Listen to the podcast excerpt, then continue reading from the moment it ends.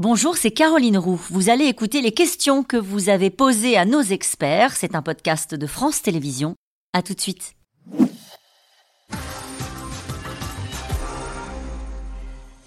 Comment les Taïwanais sont-ils perçus par les citoyens chinois, Piraski?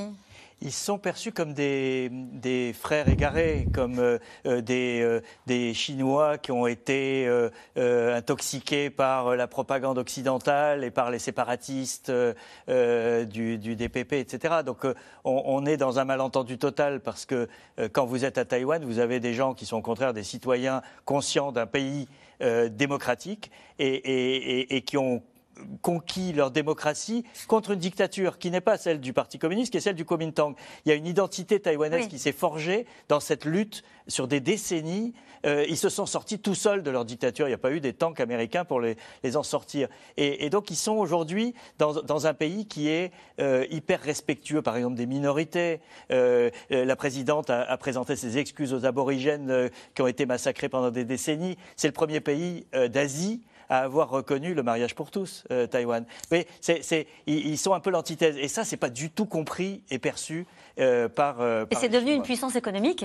Bien sûr, c'est la 24e puissance économique mondiale. Les semi-conducteurs, qui sont voilà, centraux dans l'économie moderne, c'est un tiers du PIB de Taïwan. C'est énorme. Et ils exportent en Chine?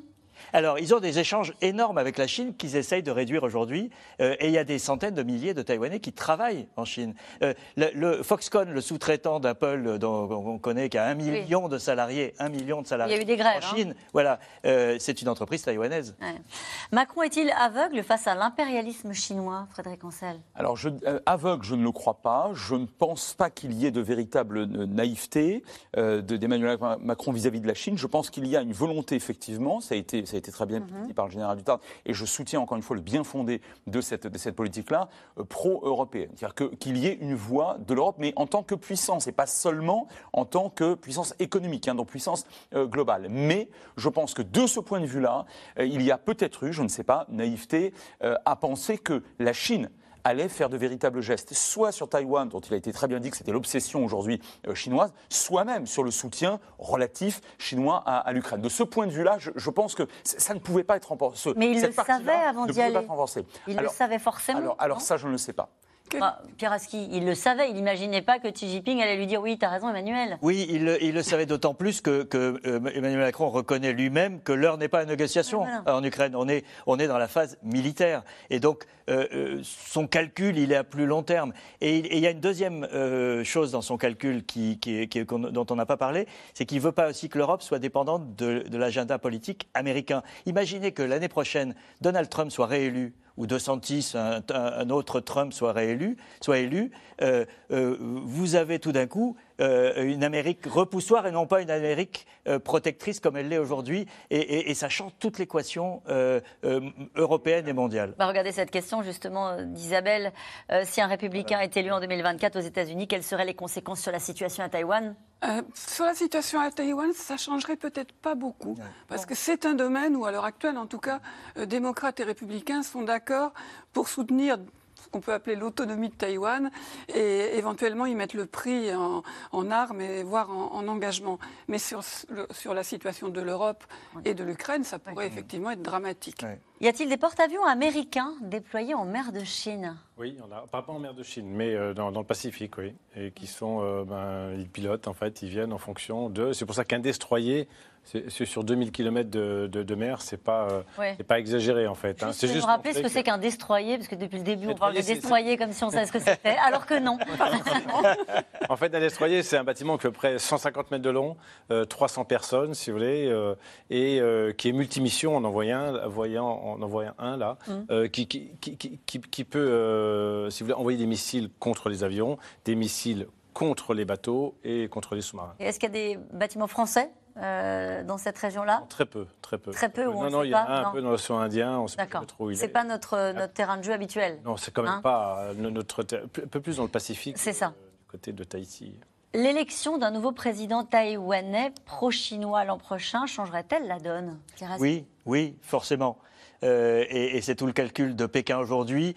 Et c'est pour ça que, l'invasion militaire n'est pas à l'ordre du jour, parce qu'ils espèrent encore ça. Mais c'est clair que, si le candidat du Kuomintang, donc le parti de Chiang Kai-shek, qui n'a pas encore été choisi d'ailleurs par le Kuomintang, donc on ne sait pas encore qui c'est, alors que le DPP, le parti au pouvoir, c'est le vice-président qui va se présenter, parce que la présidente ne peut pas se représenter après deux mandats.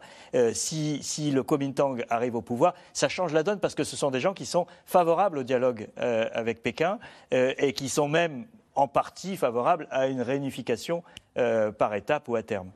Quels sont les pays qui pourraient soutenir la Chine en cas d'invasion de Taïwan? Vous nous avez dit tout à l'heure la Corée du Nord. enfin, la Corée du Nord, enfin, sur, le plan naval, c'est pas, pas très sérieux. La, Russie est empêtrée en Ukraine et la flotte russe ne fait pas de miracle en mer Noire, me semble-t-il, depuis un an. C'est le moins qu'on puisse dire quand même. La Chine a-t-elle des visées expansionnistes au-delà de Taïwan? c'est alors euh, économique oui, militaire non. Oui.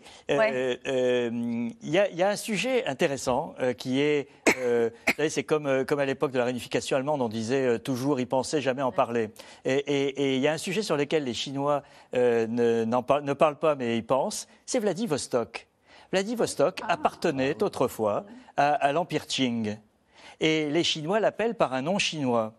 Et, c'est quelque chose qui euh, euh, est, un non-dit dans les relations entre la Russie et la Chine. c'est ça, c'est un sujet qui n'est pas évoqué avec son ami. Ils ne euh, vont pas envoyer leur armée conquérir Vladivostok, mais si par miracle, il y avait des circonstances d'élitement du pouvoir russe et, un éclatement de, de, la Fédération de Russie telle qu'elle existe, on ne peut pas exclure que que, l'histoire euh, se, se, réconcilie. il y a déjà davantage de Chinois aujourd'hui en Sibérie orientale que de Russes. Allez, une dernière question. Comment l'Inde voit-elle cette situation? Comment peut-elle réagir?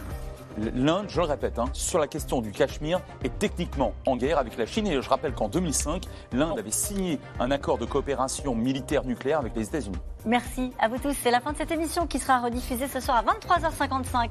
Et nous on se retrouve demain en direct dès 17h30 pour C'est dans l'air l'invité et C'est dans l'air. Et je vous souhaite une très belle soirée.